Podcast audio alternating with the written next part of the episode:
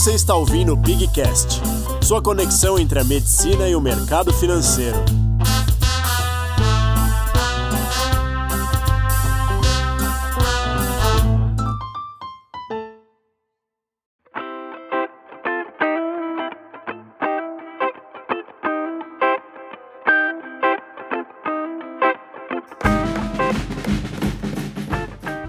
Pessoal, beleza? Sejam todos muito bem-vindos a mais um episódio do Pigcast com oferecimento da Medicina Júnior.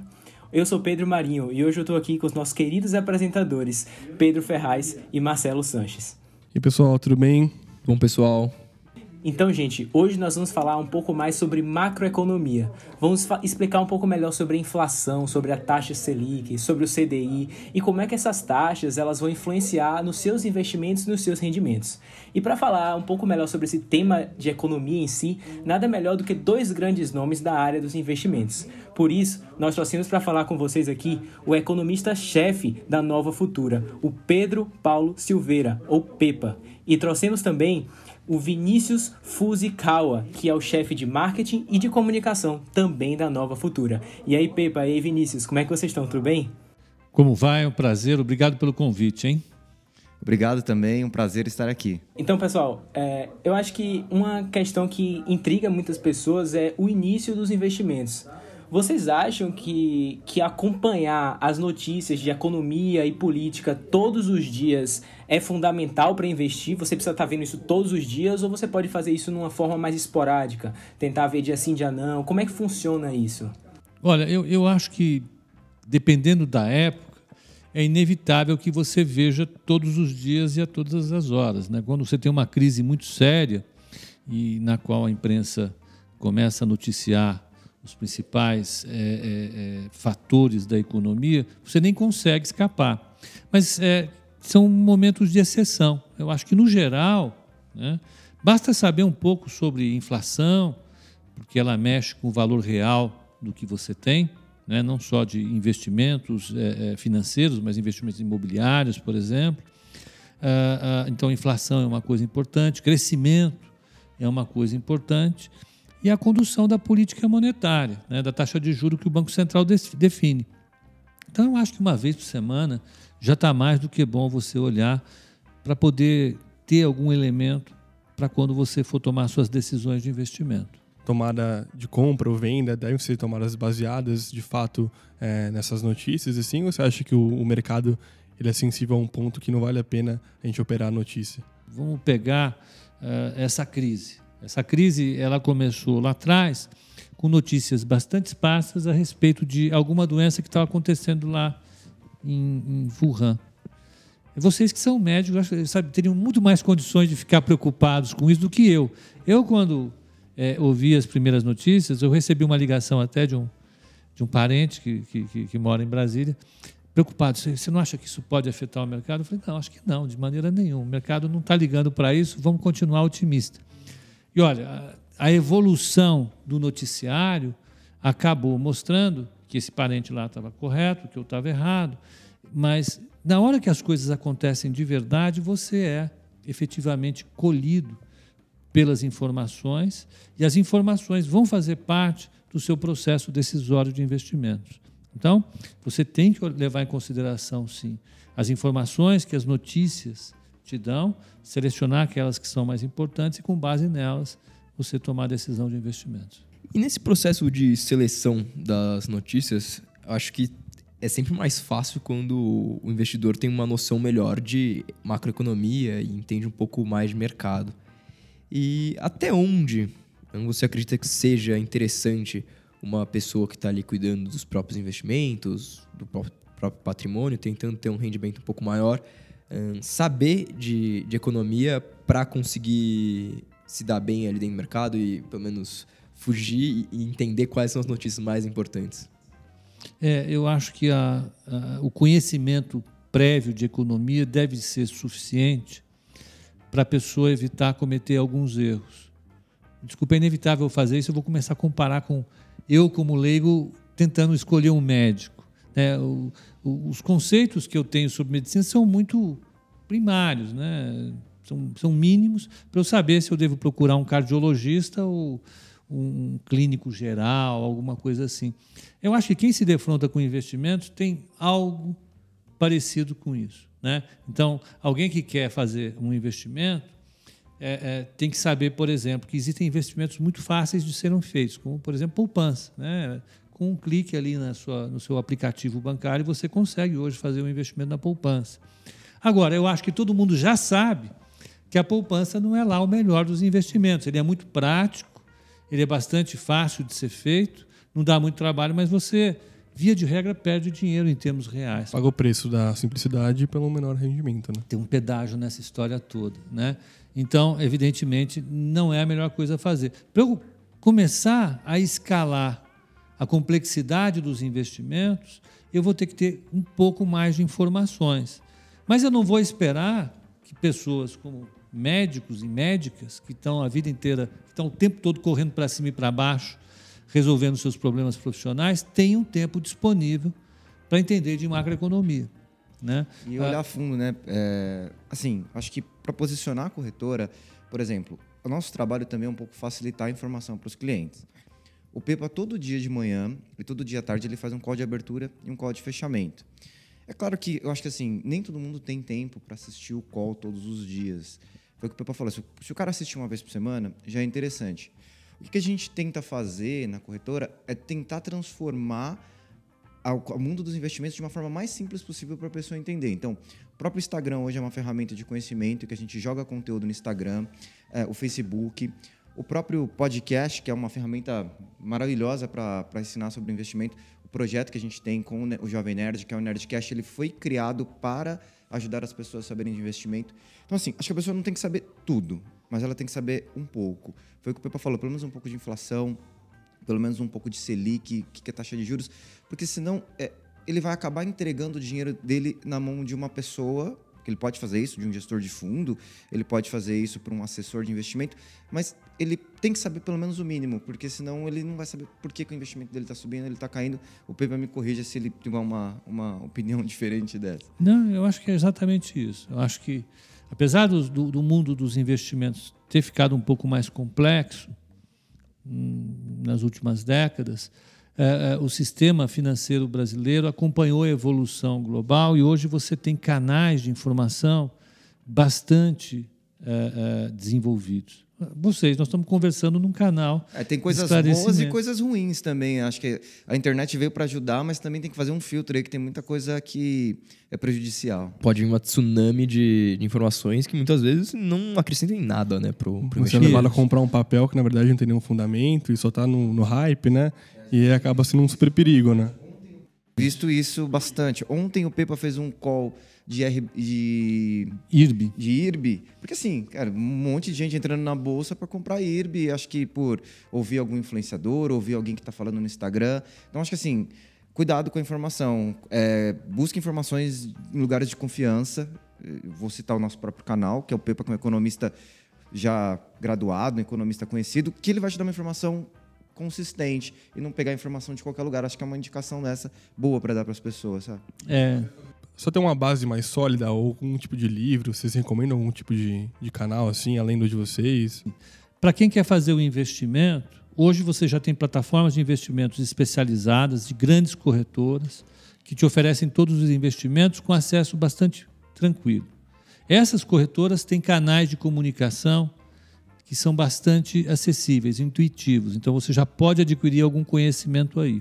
Agora, quem quiser se, se, se, se completar ainda mais, existe sim né, é, é, cursos disponíveis divers, para diversos níveis de profundidade. Existe uma literatura já bastante completa é, é para investimentos, tanto é, é, para o exterior, como já em português, disponível para quem quiser. Então, depois eu posso até passar para vocês alguma literatura a respeito, mas você tem sim uma abundância enorme hoje de, de bons trabalhos para o, para o primeiro investimento. É, já dá para fazer. Eu acho que quem que tiver tempo para fazer isso não tem mais desculpa, porque canal para discussão tem. É, não, vou, vou fazer uma ressalva assim. A gente, a, o Pepa é um dos professores, a gente tem aqui na, na, na Futura Futura Academy. A Futura Academy foi criada, né? O Pepa é o responsável pelo conteúdo da Futura Academy. E nós fazemos cursos lá, né? Mas acho que assim, o curso é uma coisa, é um passo a mais.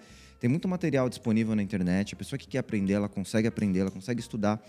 O curso é um complemento. Então a gente tem um curso, por exemplo, de swing trade, para o cara que quer aprender um pouco de gráfico e, e, e conseguir fazer algumas operações de swing trade. Tem curso lá. Mas é para um nicho, para um público está interessado naquilo. É, é um público menor do que a galera que está investindo, que é o médico, que é o engenheiro, que é o, o uma pessoa que está trabalhando. A galera que está fazendo esses cursos está querendo se aprimorar um pouco mais. O próprio Pepa tem um curso lá que chama Operando Ações. Ele pode falar melhor do que ninguém do curso, mas é um curso que ele vai desde o básico da ação até como você vê os principais fundamentos da empresa. Então, acho que assim, a pessoa que está indo para aquele curso, ela está querendo, não sei, talvez dar um segundo passo que o Pepa falou, e além do material que tem disponível na internet. É, é um curso bem introdutório, bem tranquilo. E para um, e um público que já estudou bioquímica, anatomia, fisiologia, neurologia, isso é moleza. Aprender a calcular o G é tranquilo, Nossa, né, Nossa, pelo amor de Deus, é fácil demais. É, enfiar informação dentro da cabeça desse, pessoal é, é, mais fácil, é né? muito mais tá acostumado, né? Mas pensa para vocês mesmos. Vocês são estudantes, estão se formando em medicina. Cara, vocês têm uma série, vocês têm que estudar o tempo todo, conhecimento, informação, livro, matéria, trabalho e tra... é, é difícil encaixar nesse, nesse tempo de vocês também, pô, eu vou aprender sobre investimentos, né? E vocês ainda têm um podcast para isso, mas você pode falar para os amigos de vocês. Quantos dos amigos de vocês sabem o que é Selic, o que é IPCA? Minoria, mesmo né? sendo médicos e sendo de um grupo é, seleto da sociedade, eles ainda não têm, ainda falta um pouco desse conhecimento. É, até um debate interessante, que acho que é um, são temas que a gente deveria ter tido muito antes, né, de se formar até, ou sei lá, na faculdade. Eu acho que serão, são temas relevantes para todo mundo aprender na no ensino médio, sabe? É. A saber manejar o seu dinheiro, ou como a economia funciona. E assim, eu nunca tive isso na minha, na minha escola, né? Eu acho que seriam assim, temas que eu gostaria muito de aprender desde cedo. E todo mundo acha que é necessário aprender, né? Tem um projeto de lei agora para colocar a educação financeira na escola básica, né? Eu acho importante, acho que deveria acontecer. Concordo plenamente, eu acho que essa é uma, uma até das, das nossas premissas de tentar levar um pouco mais desse básico que falta pro para o médico, profissional da saúde, que tem tanto conhecimento, mas que nesse, nessa área de educação financeira ainda patina muito, né? E vocês falaram até de PCA, de taxa de juros. Queria então fazer a primeira pergunta para dar essa introdução no assunto para as pessoas que nunca ouviram falar de tudo isso ou não têm conhecimento tão profundo sobre o assunto. Um, qual é a definição de inflação? Um, como que ela é determinada? Quem influencia? Isso é uma se tem uma graduação, um mestrado e um PhD nisso para discutir. E tem gente, olha, ser franco, não existe uma concordância absoluta em relação a isso. Bom, tirando a brincadeira de lado, a inflação ela é efetivamente um, um aumento generalizado dos preços. Né? Os preços sobem. Uh, aqui no Brasil não é muito difícil uh, uh, saber o que é inflação. O brasileiro está acostumado com a inflação. A inflação no Brasil, ela recentemente caiu, veio a, a 2%, mas a inflação no Brasil sempre foi alguma coisa ali entre 4% e 6%. Antes era muito maior, a gente teve inflações superiores a 30% ao mês, né, 35% ao mês.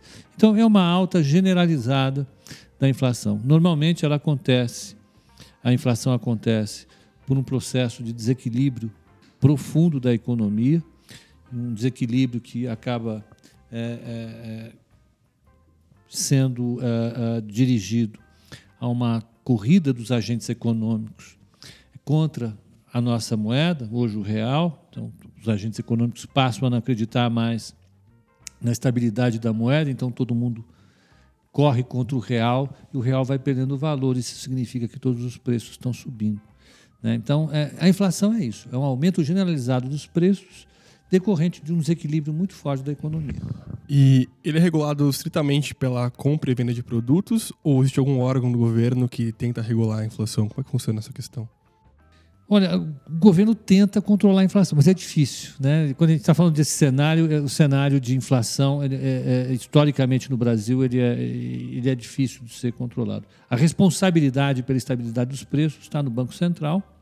O Banco Central ele define um sistema de, de taxa de juro que obedece a meta de inflação, então, o sistema de metas de inflação no Brasil, desde o início dos anos 2000.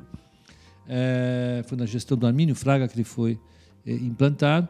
Então, toda vez que a inflação, é, o, o, o Conselho Monetário Nacional define uma meta de inflação para um determinado período, é, o Banco Central é obrigado a atingir essa meta com a sua política monetária, subindo ou baixando a taxa de juros. Toda vez que ele não atinge essa meta, ele tem que mandar uma, uma carta expondo os motivos pelos quais não, não, não, atingiu a meta ao Congresso brasileiro. Então, a, inflação hoje, a meta no Brasil é de 4%, mais ou menos é, é, é 2,5%. É, então, o, no Brasil, é, quem é o responsável por tentar controlar a inflação é o Banco Central. Hum, muito obrigado por essa explicação. Acho que muita gente fica nessa dúvida, achando que inflação é algo meio. não sabe como esperar o que vai vir. E ultimamente acho que tem tido uma discussão muito grande, assim, as pessoas até um pouco receosas, vendo, ah, o IPCA está hum, muito menor que o IGPM, e às vezes todo mundo se confunde, o que, que é isso? Quem, quem que mede cada uma dessas inflações diferentes? Queria que você nos explicasse um pouco melhor sobre quem, quem mede PCA, quem mede GPM, quais são outros indicadores de inflação que existem e para que, que eles servem e por que esse receio tão grande, talvez, das pessoas atualmente? É, olha, é, já houve um período que, em que os índices de inflação divergiam muito. Então, você tinha que usar é, um índice para fazer isso, outro índice para fazer aquilo, outro havia um universo de, de, de índices para medir inflação é, por várias razões. É, o principal índice de inflação brasileiro é o IPCA, é o Índice de Preço ao Consumidor Amplo, que é calculado pelo IBGE, que ele estima a inflação fazendo pesquisas de preço direto é, nos supermercados, por exemplo, e faz uma tomada de preço com seus pesquisadores Uh, ele, ele, é, ele é divulgado mensalmente pelo IBGE e ele tenta copiar a, a, a, cesta de consumo de famílias brasileiras que ganham até 40 salários mínimos. Então, é, ele calcula essa cesta através da pesquisa de orçamentos familiares, que é feita é, é, com uma é, regularidade de cinco anos e, e, ajusta o peso de cada coisa. Então, por exemplo, a alimentação pesa mais ou menos 15%, então os alimentos pesam 15% no IPCA e assim por diante. Cada item tem um peso. E ele tenta refletir, por exemplo, como está subindo ou caindo né, o valor da cesta de consumo de uma família que ganha até 40 salários mínimos. Ele pega a média das famílias brasileiras e é mais ou menos centrado nisso, que vem lá tenta refletir, refletir então a evolução dos preços para essa família. Mas só que existe uma enormidade, uma infinidade de índices, de outros índices. A, FEA, a FEA USP, a Faculdade de Economia da USP, tem o índice FIP, que é o mais antigo que tem, calculado desde a década de 40. Já tem os estudantes da FEA normalmente vão virar pesquisadores da FIP, na minha época era assim, pelo menos. Então, é um índice que pega a inflação da região metropolitana de São Paulo. Mas existe um outro índice que é muito conhecido, que é o IGPM, o IGP, Índice Geral de Preços, que é calculado pela Fundação Getúlio Vargas. Ah, ah, e ele é uma mistura de vários índices, de três índices. Ele, ele, ele tem 60% do peso dele no índice de preço do atacado, que é o IPA, que tenta pegar a inflação é, é, é, medida das empresas, então matérias-primas, insumos, né? Tem lá uma série de, de indicadores. Esse índice pesa 60% no IGPM. O índice de preços ao consumidor, que é um índice de preços muito parecido com o IPCA, é calculado é, é, e vai ter um peso de 30% no índice e 10% no índice nacional da construção civil. Então, a Fundação Getúlio Vargas sempre fez esse indicador, né, o IGP. Mas na década de é, 70, na virada da década de 70 para a década de 80, a inflação brasileira era muito alta. E existia um, um, uma prática de indexação muito grande na economia brasileira. E, e não dava tempo dos agentes esperarem o IGP sair, porque o IGP era calculado dia 1 ao dia 30. Então, Então a fundação trabalhava, coletava os preços, processava isso manualmente. O índice era divulgado lá pelo dia 10. Ah, diferenciar porque era muito volátil. Isso. Então, do dia 1 ao dia 10, esperando, vamos imaginar, do dia 1 de março ao dia 10 de março, estão esperando a divulgação do IGP do mês de fevereiro. Já foi, já mudou tudo. Você precisava indexar os preços a partir do dia 1 de, de março. Então, a, a, a Ambima, na época a Andima, que é a Associação de Instituições do Mercado Financeiro, encomendou à Fundação Getúlio Vargas uma versão do IGP que fosse calculado do dia 20 ao dia 20, mas fosse entregue no último dia do mês. Aí virou IGPM, Índice Geral de Preços Mercado, que o mercado utilizava para indexar os seus contratos, contratos de empréstimo, né? É, é, títulos públicos, tinham títulos públicos indexados ao IGPM, e uma enormidade de contratos, inclusive o aluguel. E qual é o problema desse indicador? Esse indicador não reflete a inflação do Brasil. Por quê? Porque a maior parte das transações que são feitas no país são feitas pelo consumidor, que, dados levantados pelo PIB do IBGE, alcança mais ou menos 63%, 64% do PIB. 64% do PIB é negociado pelas famílias. É o índice de preço ao consumidor. E lá, a inflação é o IPC. É o IPC. Só que no, no, no índice da fundação, quem está lá é o IPA.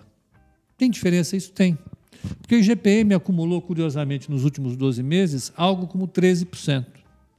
Porque você teve um aumento muito forte das matérias-primas, do aço, do, do, minério de ferro, a, a, a celulose, grãos, né, carne não processada, combustíveis, tudo isso subiu muito e o IPA subiu fortemente.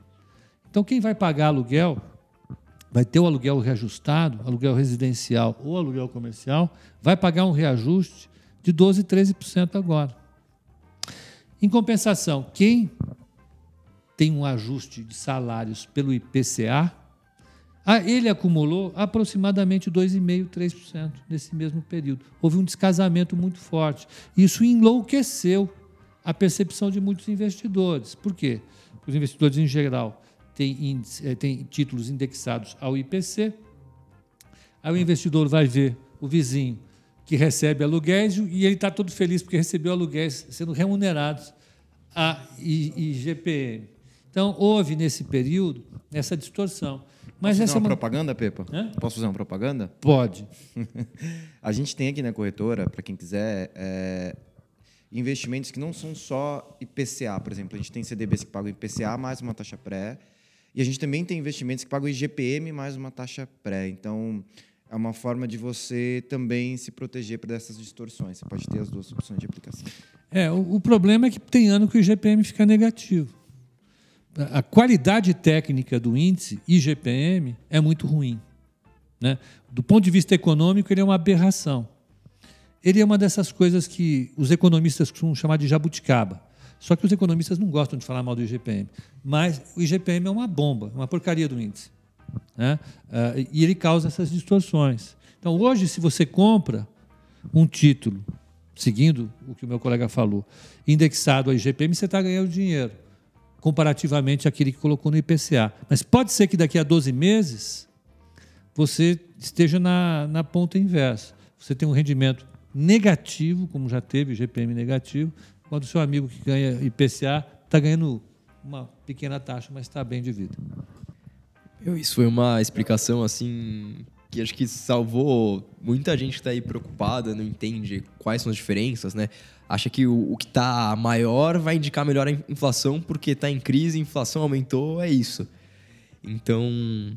Só não deixou feliz quem está pagando aluguel, né? É, com certeza. Mas a distorção é tão grande, desculpe, é que, inclusive, os, os proprietários de aluguel estão aceitando a renegociação, porque é, um, é absurdo. Num período como esse, receber 12% de aumento no seu aluguel... A distorção é muito grande, né? Ainda mais com a pandemia é complicado. Né? Sem dúvida. E o Vini até comentou sobre os títulos indexados tanto ao IPCA quanto ao IGPM. Muita gente que entra no mercado, abre lá o, o Tesouro Direto e resolve fazer o primeiro investimento, compra lá um Tesouro IPCA 2035, que seja, pode ser outro ano, mas enfim, dando esse exemplo, e não entende que no dia seguinte abre, o, abre lá a corretora e tá valendo menos do, do que o valor que ela, que ela comprou. Por que, que isso acontece? Qual é a justificativa para ter essa variação de preços em algo que a princípio é renda fixa, né? Bom, é, os títulos de renda, qualquer ativo da sociedade, ele está sujeito à oscilação de preço. Qualquer ativo. Uma residência, uma bicicleta, qualquer coisa que tenha um mercado, esse mercado oscila né, de acordo com as, com as leis da oferta e da demanda. Né? Então, um, um título de renda fixa que é emitido a 5% ao ano, um CDB do banco Pigcast, prazo de 5 anos, ele paga 5% ao ano. É, perfeito, ótimo. É, eu compro um CDB como esse e vou ficar feliz da minha vida por 5 anos, recebendo 5% ao ano. Pode ser que daqui a duas semanas a situação no Brasil tenha mudado completamente e os banqueiros do Pigcast, pelas condições de mercado, já não consigam mais captar a 5% ao ano. Eles vão ter que captar agora a 6% ao ano. Pioraram as condições financeiras do país, o Banco Central talvez eleve a taxa de juros, qualquer coisa que aconteça. E no Brasil não é difícil acontecer qualquer coisa. Eu que comprei o título a 5% ao ano, se eu levar o meu investimento até o resgate daqui a cinco anos, não vou sentir nenhuma diferença decorrente dessa mudança das condições financeiras do Brasil. Acontece que se eu tiver um problema e precisar resgatar o meu CDB para socorrer esse problema, eu tive uma oportunidade de comprar uma casa na praia. E aí eu tenho que vender o meu CDB do banco Pigcast e e vou lá, bato na porta do banco, o banco fala: Olha, oi, tudo bem? Você recompra esse CDB? O banco, eu recompro, perfeitamente. Será um prazer, nós ficamos felizes de ver você com a sua casa na praia. Ótimo. Então tá, eu vou vender para você ao preço exato que eu comprei de você, a 5% ao ano. O Piquet falou: Não, lamento. Eu não posso mais pagar 5% ao ano nesse CDB, porque o mercado mudou. Agora eu sou, estou sendo obrigado a captar a 6% ao ano. Então eu quero que você me devolva o CDB não com um retorno de 5% ao ano, mas de 6% ao ano, sendo que quem vai ter prejuízo sou eu. E quando você vendeu o seu CDB, que você comprou por 5% ao ano a 6% ao ano, o valor dele caiu. Então, se você fosse vender o seu CDB, você teria um prejuízo no mercado secundário. Então, o que o Tesouro Direto faz, assim como qualquer banco e qualquer fundo de investimento que tenha renda fixa, é marcar o título de renda fixa todo dia como se ele tivesse que ser vendido. E se ele for ser vendido no dia, ele vai ser vendido às condições atuais do mercado. Então, o valor do seu título de renda fixa pode ter caído, como pode ter subido e você vai ganhar dinheiro. Você não reclamaria se tivesse que vender o seu CDB a 3%, porque você ia ganhar.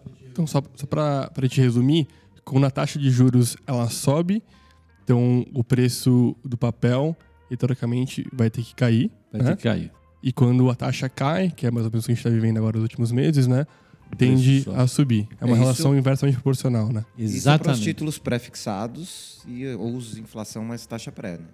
que tem taxa pré-indexada. Que, que, é a tal da marcação ao mercado, né? É. Que eles isso. falam. Sim, sim. Isso. Os títulos pós-fixados também estão passando por isso. Tem muita gente tendo uma sensação desconfortável porque tinha aplicações em fundos DI e os fundos DI estão tendo cota negativa. Por quê? Porque tem títulos do Tesouro lá, as LFTs, e as LFTs estão tendo os prêmios dela, estão com os prêmios dela subindo. As emissões que o Tesouro está fazendo, as emissões que o Tesouro está fazendo, estão sendo com taxas de deságio maiores. Isso faz com que o valor dos títulos caia e isso afeta negativamente as cotas desse fundo. Então, essa é uma forma dos fundos garantirem que, se você for resgatar o seu dinheiro, você tem uma ideia exata de quanto vale o seu dinheiro naquele momento. Se você ficar com os títulos com as suas cotas do fundo até o vencimento dos títulos, você não vai ter prejuízo nenhum. É, então, é, mesmo existindo essa possibilidade de você ter uma, uma perda de capital no meio do período, você acredita que esses, esses títulos indexados a IPCA ou, ou a outra, outro parâmetro, eles protegem a carteira? Eles podem proteger a carteira? Com certeza, protegem. Pra você ter uma ideia, os títulos é, indexados à inflação nos Estados Unidos, de 10 anos, eles estão pagando menos 1% ao ano. Então, você paga 1% ao ano para o Tesouro Americano para ele ficar com o seu dinheiro, em termos reais, é claro. Então, você, o Tesouro Americano vai, vai é, olhar a inflação medida pelo é, Instituto é, Bureau of Statistics, ele é o PCE, e vai pegar essa inflação, vai deduzir 1% que você vai pagar para ele e vai te dar o líquido. Mas vale a pena, é uma forma de você colocar uma parte, uma parte do seu patrimônio em um título que não tem risco de crédito, porque o tesouro não vai quebrar, ele não vai deixar de te pagar, e, é, e vai ser protegido contra a inflação. Vai que a inflação sobe, o que acontece? Você, você tem é, o seu valor, é, é, o valor do seu patrimônio corrigido pela inflação, mais um juro. Como se fosse algo flutuando no mar, assim. Se a onda vem, sobe, está sempre ali. Exatamente. Exatamente. E o poder de compra, no final desse período, foi mantido teoricamente porque o seu dinheiro está valendo porque a inflação subiu ou desceu, certo? É isso. Exatamente. Eu diria mais, eu acho que, acho que é importante você olhar o seu dinheiro guardado o conceito econômico é poupança, não confundir com a caderneta de poupança, mas o seu dinheiro que está guardado, que é a sua poupança, você tem que diversificar. Então você tem que ter uma parcela dele que é em renda fixa, uma parcela que é em renda variável, uma parcela que é em imóveis. Né? Okay. A parcela que é em renda fixa, uma parte dela seria legal você deixar em títulos pós-fixados, como o Vini falou, em, em, em, em LFTs, né, do Tesouro Direto, que oscilam conforme a Selic. Você pode colocar em, NTNBs, que são títulos indexados ao IPCA mais uma taxa de juros, 4, 4 e pouquinho ao ano. Eu acho que vale a pena, é um bom negócio. E até entrando agora que você falou de LFT, né, que seria o Tesouro Selic, é, o que, que é a, o Tesouro Selic? Falam que a taxa baixa de juros da, da nossa economia, né? como que ela funciona, ela é regulada pelo Banco Central, né? Como que é essa regulação, como que surgiu ela, dá um pouquinho no background aí para o pessoal. Tá, é, Selic, é, Sistema Especial de Liquidação e Custódia, é a abreviação disso. É, é, é o sistema de negócios do Banco Central. Quem pode negociar nesse sistema do Banco Central são as instituições financeiras, habilitadas pelo Banco Central, corretoras, bancos comerciais, bancos de investimento, distribuidoras, Deve ter mais alguma coisa, mas é isso. E só se negocia título público nesse ambiente. Não se negocia título privado. É só título do Tesouro Brasileiro. Então, se ele quer isso. Ah, diariamente, os bancos fazem operações entre si. Operações de um dia só, overnight que a gente chama. Sobra um dinheiro, lá, o, o Pig Cash recebeu um monte de contribuições. Pig Bank. Pig Bank. Pig Cash Bank recebeu. Vamos pegar a patente, hein, para no futuro já poder usar, né? A nova fintech.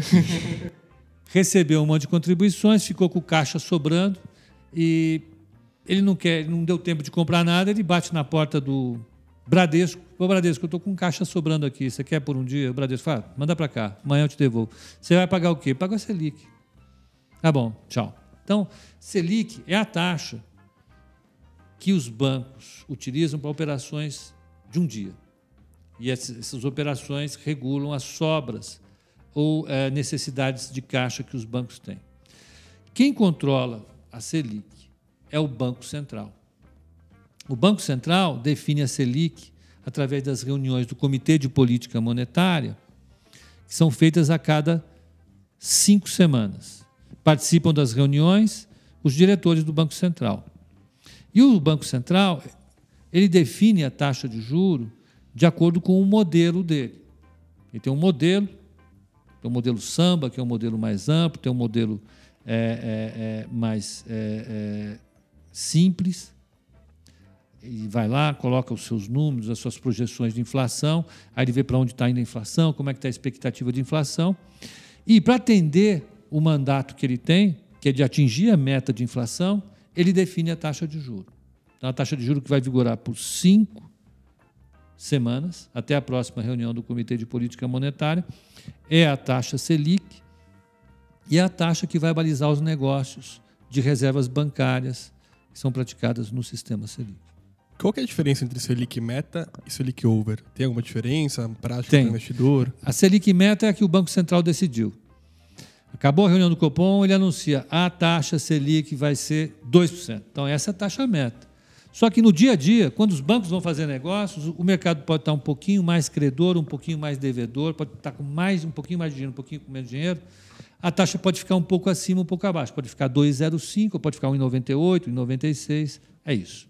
Em relação à, taxa Selic em si, a gente viu que ultimamente ela tem caído, né? Ela, foi, ela, foi, ela veio reduzindo com o passar do tempo. Qual é o intuito do, do Banco Central em reduzir a taxa Selic? O Banco Central ele tem a meta de inflação e para bater a meta de inflação ele usa uma, um modelo. Né? O modelo ele acaba se resumindo numa regra. E a regra dele pondera duas coisas: o desvio da inflação observada da meta de inflação e o desvio é, do produto observado em relação ao produto potencial, o produto que seria o desejado. Então, se a inflação tiver acima da meta, ele sobe a taxa de juro. Se a inflação tiver abaixo da meta, ele derruba a taxa de juro. Se o produto potencial tiver acima do esperado, ele sobe a taxa de juros. Se o produto potencial, se o produto, poten se o produto observado estiver abaixo do potencial, ele derruba a taxa de juros. É um sistema de regras. E o que o Banco Central observou, tem observado nos últimos, nas últimas reuniões, é que a inflação está abaixo da meta. E mais do que isso, o PIB potencial está muito abaixo daquele que deveria estar. Né? O PIB potencial não, o PIB observado está muito abaixo do PIB potencial. Então, um desemprego elevadíssimo, tem uma capacidade ociosa enorme nas empresas e a inflação ela fica abaixo da meta, mesmo com o atacado colocando a inflação lá em cima. As, as empresas não conseguem repassar isso para o consumidor. Então, o Banco Central reduziu bastante a taxa de juros, veio até os 2%, né, que é uma taxa inédita para o Brasil, esperando que a inflação suba, esperando que a atividade econômica suba para fazer com que o, o PIB observado chegue exatamente no PIB potencial. Eu acho que tirou a dúvida de muita gente já que se sente um pouco perdido nesse, nesse mundo. E uma dúvida constante que a gente vê, e acho que tanto eu quanto o Cello também tivemos no nosso início aí. O que, que é a diferença entre taxa Selic e a taxa DI, né? Então você, você abre lá, você abriu conta num, numa fintech e fala, pago 100% do CDI e o dinheiro na sua conta. Hum, qual que é a diferença entre a Selic e o CDI? Falam que é muito próximo, mas por que, que essa diferença? É para complicar a vida da gente? É, mais ou menos. O CDI é o Certificado de Depósito Interbancário. É, é, os bancos eles podem trocar caixa no Selic, pegar suas reservas bancárias e operarem diretamente as reservas bancárias através do Selic, ou podem fazer isso no sistema privado dos bancos, que é a CETIP. A CETIP é a Central Especial de Títulos Privados. Né? Então, é, é, é, tem a Selic, que é do Tesouro, que é do Banco Central para negociar títulos do Tesouro, e tem a CETIP, que negocia títulos privados. Os negócios que são feitos no sistema privado, overnight, tem uma taxa média. Essa taxa média, então, imagina que o Pigcast Bank teve uma sobra de dinheiro, só que ao invés de passar em reservas bancárias, vai passar no CDI, para o Bradesco. Oh, te dei um CDI de 10 milhões de reais de, de, de, de dinheiro, com a taxa overnight que você vai definir. Ah, tá bom, então a gente pega o DI. Então, a taxa, o DI o CDI é a taxa média das operações interbancárias realizadas nesse sistema. Que cá entre nós já não tem mais importância alguma, que os negócios em, em CDI hoje são bem menores do que eram lá no passado. No passado. Mas, de qualquer maneira, ah, ah, os fundos, os bancos, utilizam a taxa DI como referência para os negócios em títulos privados. É isso. Pago 110 do CDI, pago 0,3. Né? Assim, essa é a taxa básica. Existe alguma correlação entre uma taxa de juros mais baixa né, e um mercado mais em alta, um bull market? Existe essa correlação ou ela é inexistente e são só pessoas tentando achar alguma correlação onde não existe? Existe, existe forte. Existe, existe forte. Quanto menor a taxa de juro praticada na sociedade, maior é o valor dos ativos reais. O que é um ativo real? É tudo aquilo que não é ativo financeiro. Então, uma casa é um ativo real. Né? Um título de propriedade de um condomínio é um, título, é um ativo real. Uma ação é um ativo real. Então, quando você reduz a taxa de juro, o valor de uma ação tende a subir uh, existem vários caminhos para chegar a essa conclusão. Existem vários modelos para explicar essa relação. Existem várias causas possíveis e bastante lógicas e bem fundamentadas para explicar essa relação. Então, ela não é uma, uma relação empírica. A gente sabe que é assim, mas não sabemos explicar. Não, ela está muito bem explicada hoje. Boa parte dos modelos econômicos que nós utilizamos hoje é, é, são baseados é, é, em algum tipo de explicação para isso. Mas toda vez que o Banco Central sobe a taxa de juro, ele sabe que quando ele sobe a taxa de juro, o valor dos ativos reais tende a cair. Quando o valor dos ativos reais cai, a taxa de investimento tende a cair. Né? Porque se o valor de uma empresa está caindo, não tem por que eu fazer investimentos. Né? Então eu paro de fazer investimento. Quando eu paro de fazer investimento, a demanda agregada começa a cair, a demanda da economia começa a cair. A contratação de empregados também cai. Então, os salários que estavam subindo param de subir. Os preços que estavam subindo por conta do aumento da demanda também param de subir. Então, a economia começa a esfriar, os preços começam a se desacelerar e, através desse mecanismo, a taxa de juros consegue afetar o nível de preços. Então, quando o Banco Central derruba a taxa de juros, para estimular a economia, ele produz um aumento do valor dos ativos reais, isso produz uma corrida para investimentos. Esses investimentos, espera-se, aumentam a atividade econômica. Esse é um dos motivos porque o valuation de algumas empresas tendem a ficar mais esticados, com uma taxa de juros menor, então você faz aquele fluxo de caixa descontado, né? E você usa a taxa livre de risco, né? Como um dos parâmetros. Ela mais baixa vai gerar um valuation esticado. Essa é o racional, racional por trás desse movimento, assim, ou não? Eu fiz um caminho todo para tentar evitar essa explicação. Já está dado. É exatamente esse o caminho. Muito obrigado. É isso. Ele está sabendo de fluxo de caixa descontado. Ah, já tá, acabou. É, eu estou aqui tentando falar. Não, ótimo, é isso. Ele fez o curso que eles falaram: ah, não, o médico não tem tempo para estudar. Ele, ele fez o curso, ele fez. Ele leu os livros. Ele estava lá. Não, ó, então é exatamente isso. Né? Então, o valor dos ativos reais reais cai exatamente por isso, que todo ativo real, do ponto de vista econômico, pode se resumir a um fluxo de caixa. Né? Se eu compro um imóvel, eu espero receber aluguéis desse imóvel por 20, 30 anos. Né? Se eu compro uh, uh, uma ação, eu espero receber dividendos dessa ação por 20, 30 anos. O fluxo dessas ações, desses recebimentos, como ele é muito longo, para eu entender o valor presente dele, eu tenho que descontá-lo pelas taxas de juros. E quanto maior a taxa de juro, menor é o fluxo de caixa atual. Então, o valor cai quando eu subo a taxa de juros. É exatamente isso. É para isso que o Banco Central trabalha com a taxa Selic. Ele tenta empurrar essa taxa de juro mais longa, que é a responsável pelo desconto dos, dos fluxos de caixa e tenta empurrá-la para cima ou para baixo. É, eu vou fazer uma pergunta que vai, eu acho que é uma pergunta assim meio não sei se é uma pergunta muito boa, né? Mas é, por favor, não vá embora depois que eu fazer essa pergunta. Mas existe a possibilidade do Banco Central decidir por uma taxa Selic negativa? Existe essa possibilidade ou isso é só maluquice da minha cabeça? Não existe a possibilidade apenas. Já existe isso. O Banco Central Europeu pratica uma taxa de juro negativa de 0,50.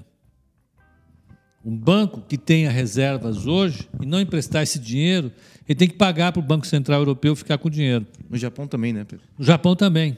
É isso. Tem taxa de juros negativa. E qual seria, assim, o. Qual seria o motivo por trás, né? Tipo, o porquê de ter essa taxa negativa? Qual a vantagem econômica, digamos assim? Eu vou tentar colocar da maneira mais simples. Você não vai fazer o que ele fez. tá agora há pouco. É, essa, essa, é uma, essa é uma boa discussão, é uma discussão teórica e tem muita literatura é, é, é, a partir da grande recessão de 2008 2009. Né? Em, em tese, até 2008 2009, é, é, era praticamente inaceitável que você tivesse uma taxa de juro abaixo de 2,5%, 2%. Já seria absolutamente inaceitável uma taxa de juro zero. Uma taxa de juro negativa, então, era coisa de louco, de alguém que estava é, é, é, muito perdido dentro dos departamentos de economia que não conseguia respirar a atmosfera do mundo. Mas, o fato, depois que você teve a, a grande recessão, é, é, é, por conta da bolha imobiliária americana de 2008 e 2009, que desembocou, por sua vez, é, é, e causou a crise das dívidas na Europa, alguns bancos centrais do mundo passaram a adotar o expediente de adotar taxas negativas para o sistema interbancário. Qual é a decorrência, decorrência prática disso? O que os bancos centrais fizeram, que a gente chamou isso de eles chamaram isso de quantitative easing, o QE, é, eles aumentaram bastante a oferta monetária no período de crise. É, uma das características das crises é que elas geram um problema de liquidez entre os bancos. Como o valor dos ativos dos bancos cai durante uma crise, porque as condições das famílias e das empresas pioram, e elas entram em inadimplência, os ativos bancários perdem valor. Quando os ativos bancários perdem valor, ninguém quer emprestar dinheiro para banco. Então os bancos começam a defender a sua liquidez, para não ter problema de liquidez, e param de emprestar dinheiro. Quando eles param de emprestar dinheiro, a economia desce mais um degrau.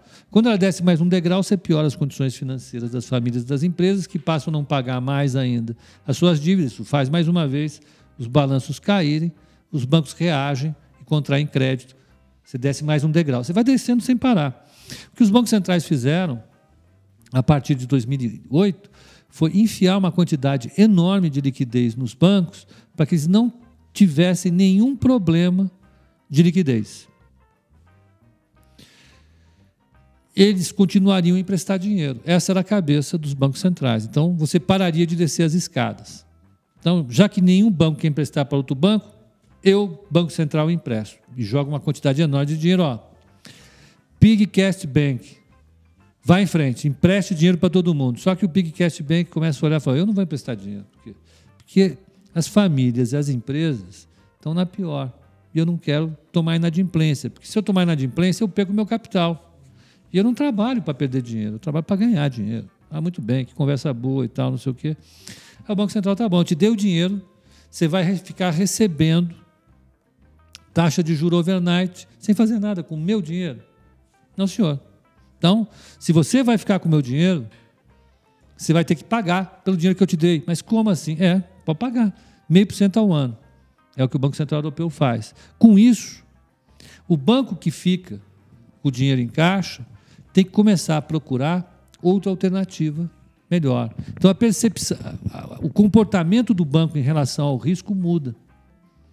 E ele passa a considerar de maneira significativamente importante a opção de emprestar para famílias que ele considerava antes não candidatas ao empréstimo empresas. Então o banco ele vai pagar para ter uma liquidez, é basicamente isso. E aí, caso ele empreste esse dinheiro e dê vazão esse dinheiro, ele não. O prêmio fica maior. Então compensa para ele correr o risco de emprestar. E, e, isso faz com que a economia tem a oferta de crédito aumentada. Quando você tem a oferta de crédito aumentada, você melhora as condições financeiras da economia, a economia tem condições de se recuperar, respirar. É isso. E Pepa, isso impacta quem compra uma LFT? Ele vai ter um rendimento negativo ao longo do tempo ou não?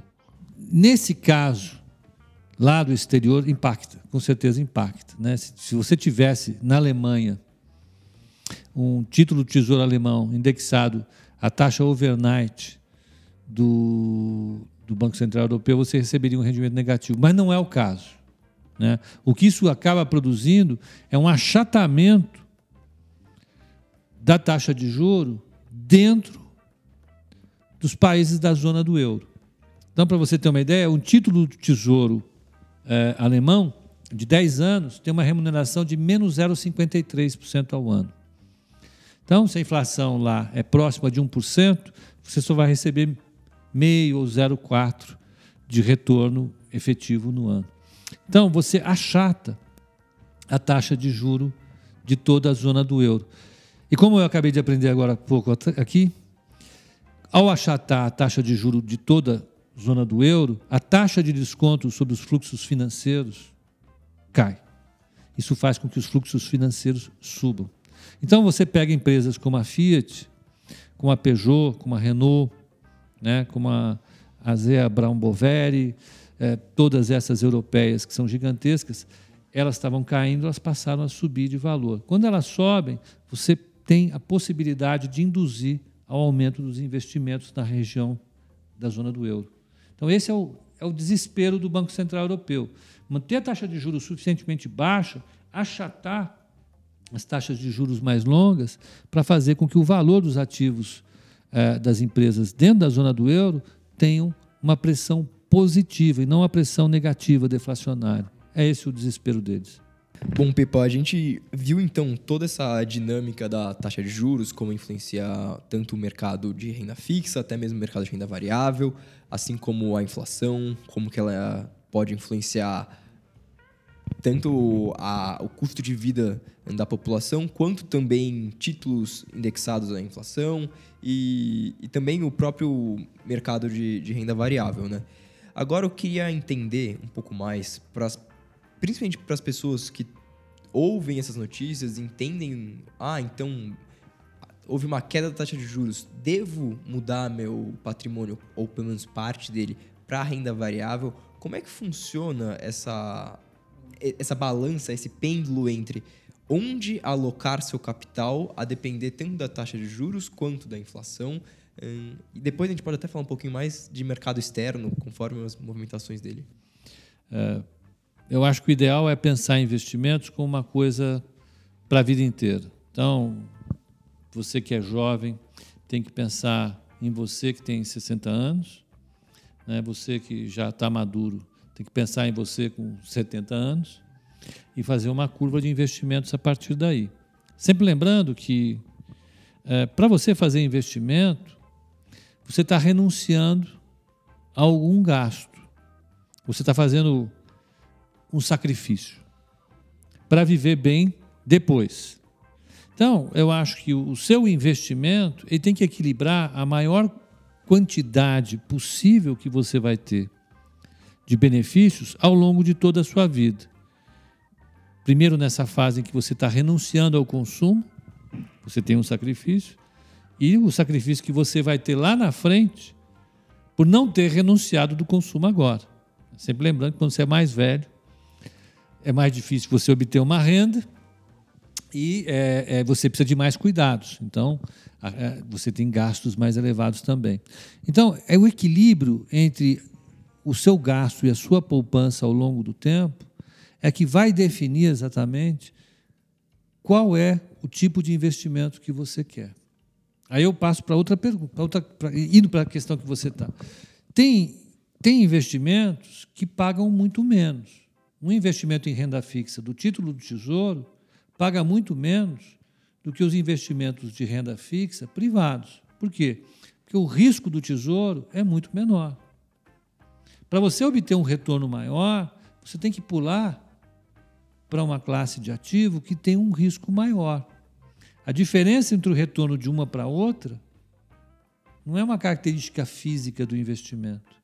Não diz respeito à qualidade de crédito desse investimento. É um investimento que é um pouco mais arriscado. Então, para você ter um retorno maior, você vai ter um custo. Qual é? O risco.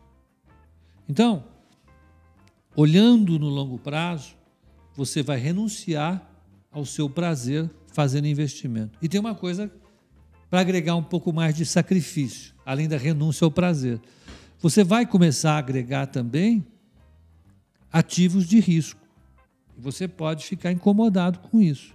Né? Uma noite você está lá tranquilo, pensando na vida, houve uma notícia de que vai ter um circuit breaker na bolsa e a sua carteira de ações vai cair, vai derreter de você vai perder essa noite, você vai ter um sacrifício enorme aí. Ou você pode ter um, um título de renda privada de uma empresa que quebrou. E todo aquele esforço passado que você fez, toda aquela renúncia de consumo que você fez, aquele esforço que você fez trabalhando para obter aquela renda, vão ser entregues num investimento que não tem retorno nenhum. Então, o investimento que você vai fazer, ele tem que estar associado a um plano de investimento de longo prazo, a sua meta de investimento e a quanto você admite ter de risco na sua carteira. Lembrando, é um sacrifício fazer investimento, não é bom não, não é prazeroso. É, é desastroso no sentido de que você não vai consumir. Né? Então você vai renunciar ao consumo para consumir daqui a 20 anos, 30 anos. E do outro lado você agrega riscos. Então o fundamental é que cada investidor tenha um plano de investimento e equilibre investimentos que te deem um retorno que seja compatível com o risco que você quer correr. Essa é a forma. A fórmula não é, ah, vi a taxa de juros cair, vou migrar meu patrimônio agora para renda variável, se isso não vai te dar paz necessariamente, né? Exatamente. Eu acho que tem muita gente fazendo isso e tem que ficar de olho se isso realmente é condizente com, com sua realidade. E você até falou então dos títulos de renda de renda fixa emitidos por instituições privadas, né? Então, bancos, empresas. Quais são esses títulos oferecidos aqui pela, pela Nova Futura? É o seguinte, é, hoje a corretora, as corretoras de valores, elas são realmente shoppings de investimento. E quando você entra numa corretora, você tem um leque de produtos. Um leque de produtos que vai variar desde renda fixa até renda variável. Então, assim, quando você está falando de títulos emitidos por bancos, você está falando de. Você está emprestando o seu dinheiro para o banco, você vai receber uma remuneração por isso.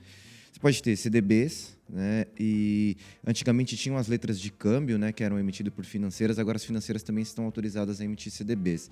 Então, basicamente, você tem CDBs e você tem as famosas LCIs e LCAs, que são as letras de crédito imobiliária e as letras de crédito do agronegócio, que são isentas de imposto de renda, que também tem disponível na nova futura. É, você não pode dizer que a LCI ou a LCA é melhor do que o CDB, porque ela é isenta de imposto de renda, tem que fazer conta, tem que ver o percentual do CDI que ela está te pagando. Mas é, tem LCIs aqui, LCAs que pagam 100% do CDI, por exemplo. Tem o CDB que paga 120%, 130% do CDI, que o CDI está baixo. Né? É, então, existem esses produtos e existem também, quando você está falando de títulos emitidos por empresas, dívida, né? Você está falando de debentures. Então, você tem uma debenture da Petrobras, uma debenture da Vale do Rio Doce, uma debenture... E aí, dentro da própria debenture, você tem diferentes tipos de risco, porque você está comprando uma dívida de uma empresa. Quando você está emprestando seu dinheiro para Petrobras, é diferente de você emprestar seu dinheiro para uma empresa menor. Também temos debentures aqui, você vai ter um prêmio maior, como o Pepa falou, um rendimento maior, só que você tem que analisar o risco que você aceita tomar também. Existe algum tipo de score para a gente ver qual o tipo de risco que você está assumindo em existe, cada... Existe. Como, é, como, é, que funciona isso? É, quando você está falando de CDBs, você tem a garantia do FGC, LCIs e LCAs também, mas você pode também avaliar qual é a, a o, a saúde do banco, né, e, e conseguir ver o, o, rating da instituição, né, que é a avaliação de risco. Existem as empresas classificadoras de risco, né, que são a, as três grandes, né, Pepa? A Fitch, a Moody's e a S&P, que fazem essas avaliações. Você pode olhar o banco, mas do banco você tem a questão do FGC também, que é muito importante. Tem a cobertura de 250 mil reais, né, por CPF, limitados a por banco, né, e o limite de um milhão de reais. E nas debêntures você também pode avaliar. Na debênture você não tem uma avaliação de risco de rating da, da empresa, você tem uma avaliação de risco da emissão na hora que foi feita aquela debênture. É importante olhar isso. Debêntures foi como o Pepa falou. É, existem casos de debêntures que a empresa quebrou é, e, e, a pessoa está aí para receber o dinheiro. E existem casos de debêntures de empresas que são muito grandes, como a Vale, entendeu? Aí eu pergunto para o Pepa, né, o que vale mais? Você ser comprar uma debênture da Vale ou comprar uma ação da Vale? Eu acho que são princípios diferentes, né, Pedro? É completamente diferente. Isso que, que, que o Vini falou é muito importante. Quando você vai comprar empresas privadas, seja a dívida, são as debêntures, sejam as ações, você tem que avaliar a qualidade de crédito dela. Diferente de você comprar um título tesouro ou comprar um CDB que tem garantia do FGC. né? Porque a empresa ela tem o risco é, é, é do empreendimento. Ela pode simplesmente quebrar. É difícil uma empresa quebrar? Não é não. É mais fácil uma empresa quebrar do que ela existir. É, são pouquíssimas as empresas que sobrevivem, elas são todas conhecidas de nós. O resto, milhares quebram. Então a gente tem que olhar com cautela o tipo de empresa que eu estou utilizando. O Vini falou, quando você vai comprar uma debenture, pede a nota de crédito dela. Né? Existem empresas especializadas em analisar a qualidade da empresa, a solidez financeira dela.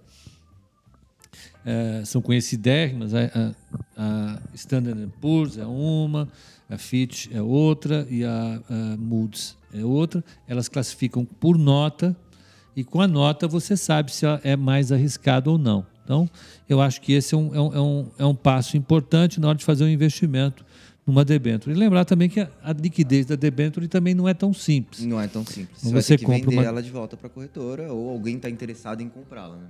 Exatamente. Não é tão simples. É, vale, vale ressaltar que tudo tem relação risco-retorno. Né?